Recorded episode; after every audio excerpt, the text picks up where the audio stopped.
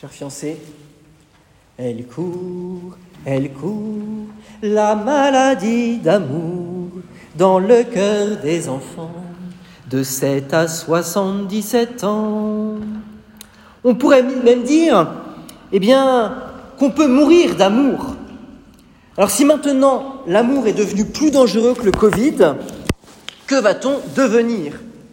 Et en plus, vous avez même vu dans l'Évangile que Jésus commet le sacrilège ultime de guérir la belle-mère de Pierre. Erreur fatale, tue l'amour par excellence, de quoi dégoûter les fiancés de se marier à l'église si on peut même plus se débarrasser tranquillement de sa belle-mère avec une bonne vieille maladie. Imaginez donc, débarrassé de belle maman, vous vous dites que votre vie de couple sera enfin tranquille et là, Jésus surgit. Non, franchement, si Jésus voulait guérir, il ferait mieux de s'occuper du Covid, ça rendrait un meilleur service à la société tout entière. Imaginez donc qu'ici à Saint-Sulpice, nous ayons une statue miraculeuse de Jésus qui vous guérisse du Covid instantanément. J'imagine dès lors, eh les files d'attente devant l'église, les CRS pour réguler le flux et la fin de la pandémie, des masques et compagnie. C'est même, figurez-vous, la fin des problèmes financiers de la paroisse. Le début de la gloire. Mais en fait, non. Avec vous, j'aimerais m'arrêter non pas eh bien, sur un Christ éventuellement miraculeux qui s'occuperait eh du Covid, mais sur trois caractéristiques particulières de Jésus dont nous parle les lectures d'aujourd'hui. La première chose, c'est que Jésus n'enlève pas la souffrance. La vie chrétienne, ce n'est pas une vie de bisounours. En fait, voyez, être chrétien, ce n'est pas une sorte d'assurance tout risque euh, qui serait délivrée par Vatican Assistance et qui vous rembourse en cas de sinistre. Je ne sais pas si vous avez remarqué, comptez un tout petit peu le nombre d'assurances que vous avez dans votre vie, c'est un truc de dingue. L'assurance bagnole, l'assurance habitation, l'assurance smartphone, euh, l'assurance machin, l'assurance prêt, l'assurance bidule. On passe son temps à s'assurer. Parce qu'en fait, on n'assume plus le risque. Hein. Et au temps du Covid, on pourrait se dire, eh bien, à quoi bon se marier? Ou est-ce qu'il y a une assurance mariage raté? Vous savez, ce serait pas mal ça. Rembourser en cas de mariage raté. Ben non. En fait, on pourrait se dire aussi que eh bien, en ce temps, le souffrance ne fait que trop nous accabler. Le télétravail, plus de sorties, risque de mort, éloignement familial, angoisse mortifère à regarder ces news et BFM, entre nous soit dit, arrêtez de les regarder, euh, et le tout soumis à des interventions gouvernementales impromptues.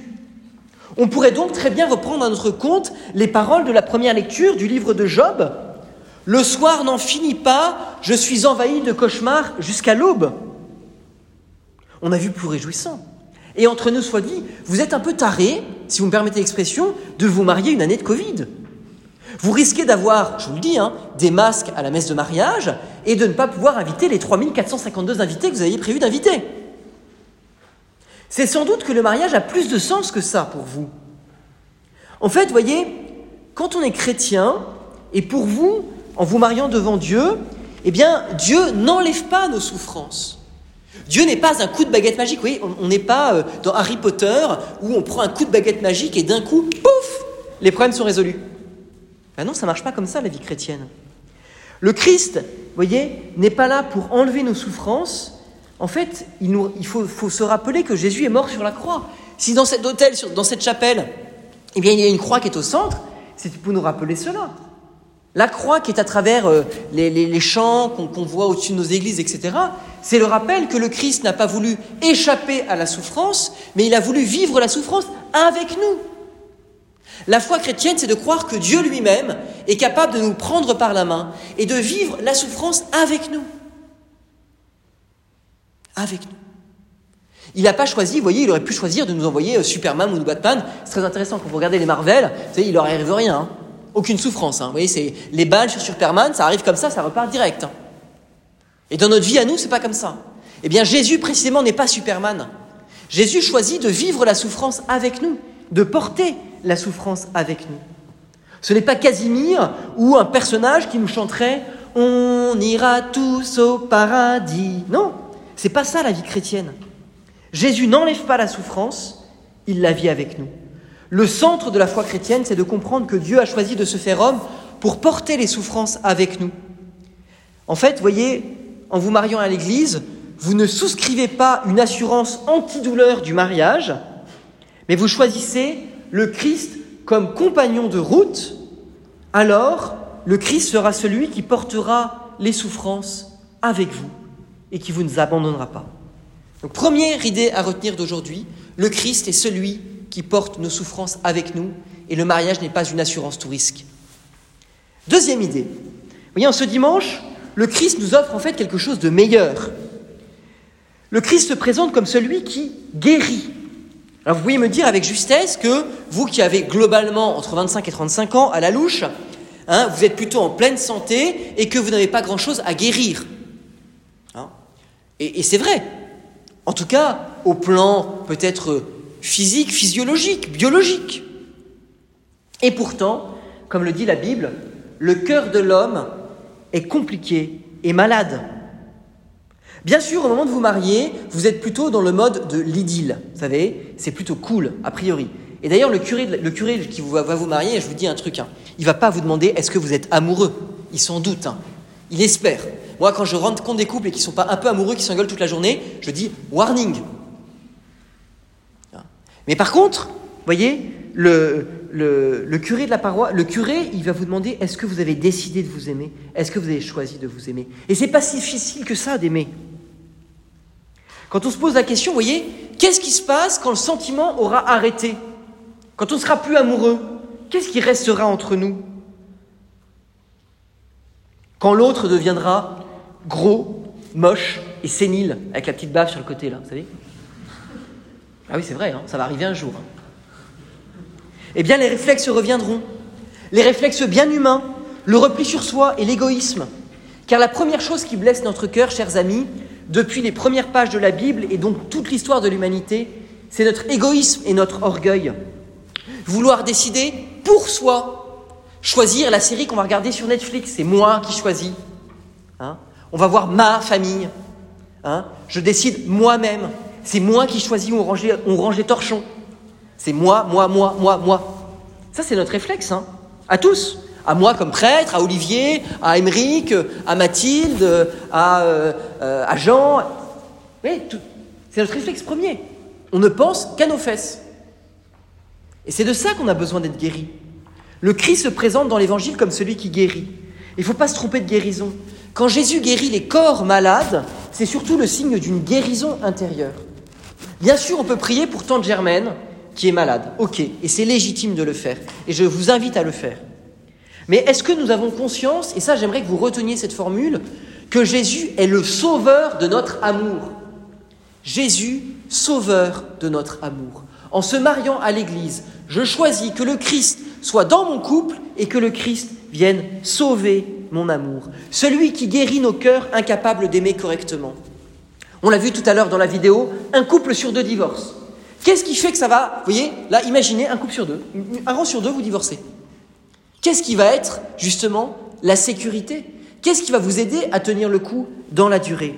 Eh bien, c'est parce que le Christ, par le sacrement du mariage, va guérir votre amour si et seulement si vous ouvrez vraiment votre cœur à cette présence de Dieu. C'est pas parce qu'on a reçu un petit coup de goupillon, euh, un petit coup de bénédiction le jour du mariage que c'est bon, on est réglé pour toute l'éternité. Hein. Ça, c'est un peu une illusion, hein, les amis. Hein voyez Le mariage, c'est une aventure qui est continuée, et le mariage avec Dieu, c'est une aventure où Dieu est présent à chaque moment de notre vie. En fait, voyez, ce qui va être le ciment de votre couple, c'est la grâce de Dieu. Quand on parle de la grâce, c'est l'amour de Dieu qui se répand dans vos cœurs par l'Esprit Saint qui nous est donné, pour reprendre une formulation de Saint Paul. Voyez? Moi, je vous le dis comme prêtre, la solitude de votre couple dépend au moins autant de l'accord humain qui réside entre vous et dont vous ont témoigné aussi euh, avec beaucoup de pragmatisme, je crois, euh, Olivier et Sophie tout à l'heure, mais de votre capacité à recevoir la grâce du mariage. Vous savez, Dieu va vous combler le jour du mariage, ok. Mais la question c'est est-ce que vous êtes plutôt dé à coudre ou est-ce que vous êtes plutôt euh, vase XXL voyez, il va remplir. Hein. Mais s'il remplit un dé à coudre de grâce, c'est pas beaucoup. Si par contre vous êtes dans votre couple un, vase énorme, une cuve, une piscine entière capable de recevoir l'amour de Dieu, eh bien, vous en aurez plus. Je vous le dis franchement. Hein. Et donc la question de cette préparation au mariage, c'est aussi une aventure avec Dieu. Dieu, sauveur de notre mort, oui, mais à quelle proportion? Le Christ ne vous guérit pas de la maladie d'amour, il guérit votre cœur pour que vous puissiez aimer avec un cœur libre. Vous aimez sans retour, vous aimez sans compter, vous aimez jusqu'au bout. Alors voyez, en ce dimanche, j'aimerais vous partager une troisième idée. Si Jésus est celui qui partage nos souffrances et qui guérit notre capacité à aimer, c'est d'abord et avant tout parce que Jésus est l'époux véritable. Parce que, j'en suis désolé, mesdames, mesdemoiselles, votre mariage, aussi beau soit-il, avec les super fleurs, euh, le set de table machin chose, le champagne truc bidule et euh, le super lieu trop sympa où on va retrouver tous nos potes, ok, super. Eh bien, ce mariage-là, c'est encore de la gnognotte. Et je pèse mes mots par rapport au mariage ultime, au mariage véritable, qui est le mariage du Christ et de l'Église. Vous aurez beau choisir la plus belle table, le meilleur traiteur, le photographe de dingue, en espérant gagner quatre mariages pour une lune de miel sur TF1, eh bien les véritables noces qui raflent tout sont celles du Christ et de l'Église. Et c'est celles qu'on va vivre à la messe maintenant. Parfois, des gens me disent Mais mon père, la messe, ça sert à quoi? On se fait chier. C'est vrai, c'est toujours la même chose. Eh bien, en fait, la messe, ce n'est rien d'autre que le mariage du Christ et de l'Église. Le Christ se marie avec l'Église en offrant sa vie sur la croix. Il le dit, ma vie nul ne la prend, mais c'est moi qui la donne. Il n'y a pas de plus grand amour que de donner sa vie pour ceux qu'on aime. Alors vous allez tous me dire, et les mecs vont tous me dire, hein, euh, ouais, non mais mon père, moi je ferai tout pour la sauver. Vous savez Et donc, euh, s'il faut sauter du pont pour aller dans le torrent, pour machin, alors que l'eau est à 2 degrés, j'irai. Ok. Ça c'est le truc théorique. Moi les mecs, je vous donne un truc très concret. Hein. Ce, truc-là, en fait, c'est débile. Ok, peut-être que... Voilà. Par contre, le vrai amour, c'est l'amour du goutte à goutte. Le Christ, il a donné sa vie sur la croix, goutte à goutte, jusqu'au bout. Eh bien, vous devez vous aimer goutte à goutte. Alors le goutte à goutte, c'est hyper concret. Hein. C'est euh, c'est à quoi je suis prêt à renoncer pour elle ou pour lui? À quelle détente? À quelle carrière? À quel petit plat que j'aime? Si je ne suis pas capable d'aimer dans des toutes petites choses du quotidien, vous pouvez toujours rêver d'un jour donner votre vie, machin, euh, euh, en mode je vais la sauver. Non, vous sauverez votre fiancé au goutte à goutte, au quotidien du quotidien. Là, l'amour sera véritable. Là, l'amour a du poids. Là, l'amour devient christique. C'est facile d'être amoureux. Hein. Tout le monde est capable. Hein. Moi, je suis capable d'être amoureux. Euh, Benoît est capable d'être amoureux. Mathilde aussi. C'est très facile. Hein. C'est pas, pas le problème.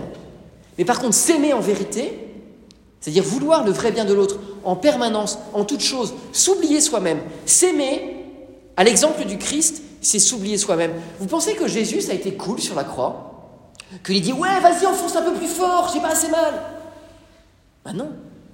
La croix, c'est douloureux. On oublie, on est habitué. Hein. Dans le paysage français, on voit des croix partout. Hein. C'est super, hein, d'ailleurs, parce que ça prouve euh, la, vie chrétienne, le dynamisme chrétien de notre pays. Et donc, quand vous allez vous balader en montagne, vous avez des croix. Quand vous allez au bord des routes, vous avez des croix, etc. Mais il faut se rappeler le sens de la croix. Le sens de la croix, c'est pas une petite décoration qu'on met autour de cou comme un talisman pour que Dieu nous protège. Ça, on s'en fout. Le sens de la croix, c'est montrer qu'est-ce que veut dire aimer en vérité. Accepter de mourir au goutte à goutte pour l'autre. Je sais que c'est fort, hein mais pourtant, c'est ça la, vérité de l'amour. Vous voyez, à chaque messe, eh bien, le Christ époux livre son corps à l'épouse du Christ dans la communion. C'est pas d'abord un, truc où on entend des belles paroles. La messe, c'est cet acte d'amour puissant où vous êtes comme plongé au pied de la croix. Vous imaginez 2000 ans d'histoire sont balayés, et là, on se transporte, vous à Jérusalem au pied de la croix avec, Jésus, avec Jean et Marie. C'est ça la messe. C'est ça le mystère de la messe. C'est ça le mystère des noces du Christ et de l'Église. Voyez, votre mariage ne se vit pas un jour, il se vivra chaque jour. On ne se donne pas une fois pour toutes, on se redonne à chaque moment en s'oubliant soi-même. Si le Christ est l'époux véritable, C'est parce qu'il nous offre l'amour véritable. Alors, chers amis, chers fiancés, en ce dimanche, voyez, ce n'est pas la réalité de la maladie d'amour dont il est question, mais de la valeur véritable de l'amour. Aimer, c'est donner sa vie. Le Christ est donc celui qui nous montre le chemin de l'amour en nous aidant, un, à porter nos souffrances pour nous permettre de les vivre, deux, parce qu'il guérit notre capacité à aimer en nous sortant du péché et de l'égoïsme, et troisièmement, le Christ est l'époux véritable qui nous montre sur la croix ce que veut dire aimer. Alors voyez, chers amis, chers fiancés, la bonne nouvelle de ce jour, c'est que dans quelques mois, vous formerez un ménage à trois. Dieu sera présent au cœur de votre amour pour le guérir, le sauver et l'élever. Amen.